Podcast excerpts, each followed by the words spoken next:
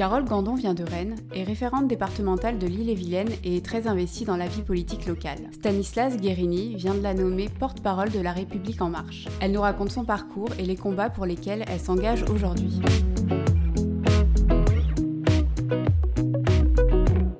Je m'appelle Carole Gandon, je suis la référente En Marche pour l'île-et-Vilaine et je suis aussi porte-parole nationale de La République En Marche. Est-ce que vous pouvez nous raconter votre parcours avant de vous investir en politique? Alors, euh, j'ai grandi en région parisienne et je suis venue étudier euh, à Rennes à Sciences Po avec un, profil service public.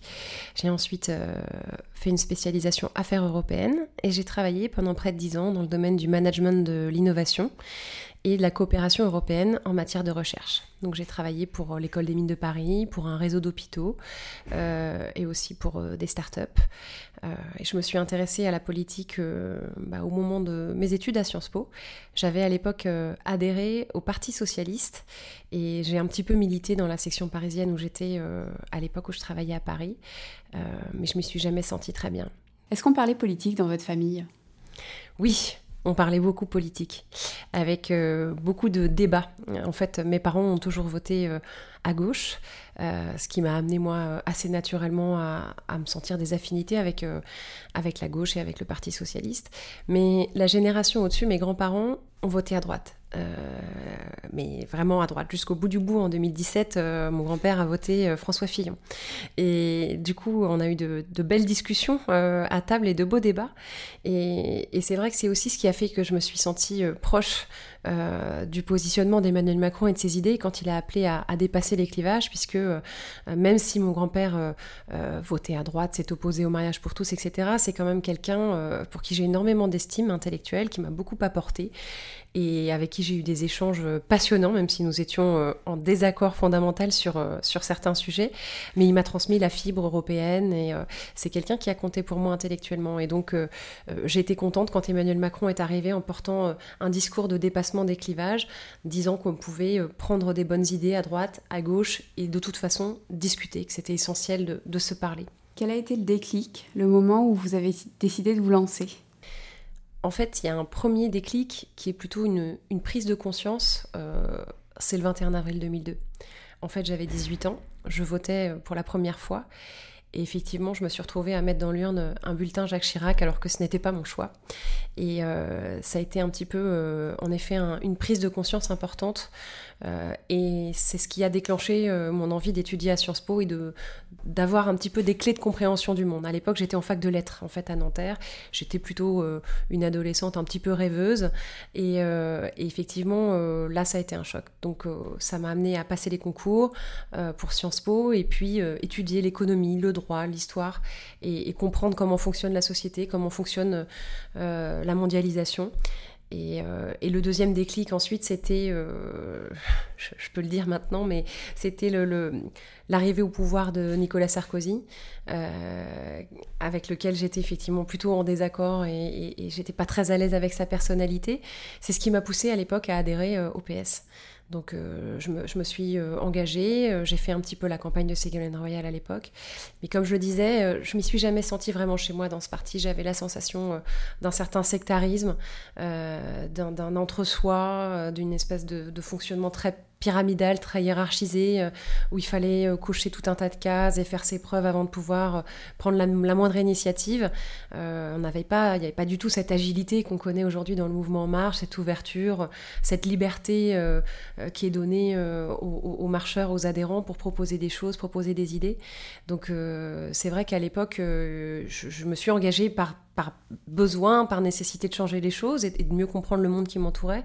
Mais, euh, mais réellement, euh, mon engagement et, le fait d'être en phase avec mes idées, ça s'est concrétisé et réalisé euh, quand j'ai adhéré à En Marche en 2016. Et donc vous avez adhéré à En Marche en 2016. Et comment vous avez entendu parler du mouvement? Comment, enfin, Comment vous êtes arrivé là en fait ben, Moi, je ne fais pas partie de ceux qui ont cliqué euh, le 6 avril 2016. Euh, évidemment, j'avais euh, suivi de près l'action du ministre Macron. J'appréciais le personnage, mais j'avais besoin d'en savoir plus sur ses idées, sur ses propositions avant d'adhérer. je me souviens, la toute première réunion qui avait été organisée à Rennes au mois de juin 2016, j'y ai participé. J'avais pas encore adhéré à l'époque, j'ai adhéré vraiment peu de temps après. Mais j'y ai participé parce que j'avais besoin de comprendre. Et euh, effectivement, euh, j'ai rejoint la dynamique ensuite. J'ai créé un comité local. Je suis devenue animatrice. J'ai rejoint euh, l'équipe départementale. puis je suis devenue référente dans la foulée des élections législatives. quel est le combat politique qui vous tient le plus à cœur? C'est une question euh, difficile parce qu'il y en a plein. Euh, le combat pour l'égalité femmes-hommes est, euh, évidemment un de mes moteurs. Hein, la nécessité de renouveler les visages de, la politique, de réoxygéner le, le, fonctionnement de la démocratie. Mais je dirais que le combat européen, c'est parce que c'est aussi un petit peu le fil rouge de mon, de mon parcours professionnel, c'est l'une des, briques essentielles de mon engagement. Je, ne conçois pas euh, aujourd'hui euh, une France qui, qui, prospère sans, sans une Europe forte. Donc euh, quand Macron est arrivé, qu'il a, qu'il a parlé d'Europe avec les yeux qui brillent, qu'il a réussi à, à, à, motiver des salles et à faire lever des drapeaux européens dans ses meetings, ça a été une grande victoire pour moi, une grande satisfaction. Et effectivement, je crois énormément à cette action européenne coordonnée. Et c'est pour moi en effet l'un des, enjeux essentiels euh, des combats qu'on va avoir à mener. Du coup, j'en profite pour vous demander euh, comment euh, vous allez mener la bataille pour les européennes, que ce soit ici, que ce soit à Rennes ou à Paris? Alors, on a la chance, effectivement, en Bretagne, euh, d'avoir un, terreau euh, très européen. Euh, les Bretons sont traditionnellement tournés vers le monde et, ont plutôt un, attachement fort aux valeurs européennes. C'est peut-être aussi pour ça qu'Emmanuel Macron a réalisé d'aussi bons scores dans cette région et, en Ille-et-Vilaine en particulier.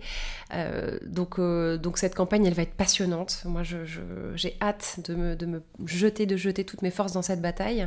ça sera une campagne de terrain. On va aller au des habitants, comme on l'a fait d'ailleurs euh, euh, dans le cadre de la Grande Marche pour l'Europe. On a eu une très forte mobilisation à l'époque en Ille-et-Vilaine avec plus de 4000 portes euh, frappées et, vraiment un vrai engagement de la part de nos marcheurs. On a euh, en Ille-et-Vilaine un groupe thématique dédié à l'Europe avec euh, des personnalités dont c'est le métier ou en tout cas qui ont vraiment une fibre européenne très très forte. je pense à par exemple la directrice de la Maison de l'Europe de Rennes qui, est avec nous et qui travaille activement à nos côtés. Donc, ça va être une, belle campagne et, je, je, suis certaine que les marcheurs d'Ille-et-Vilaine seront extrêmement mobiliser.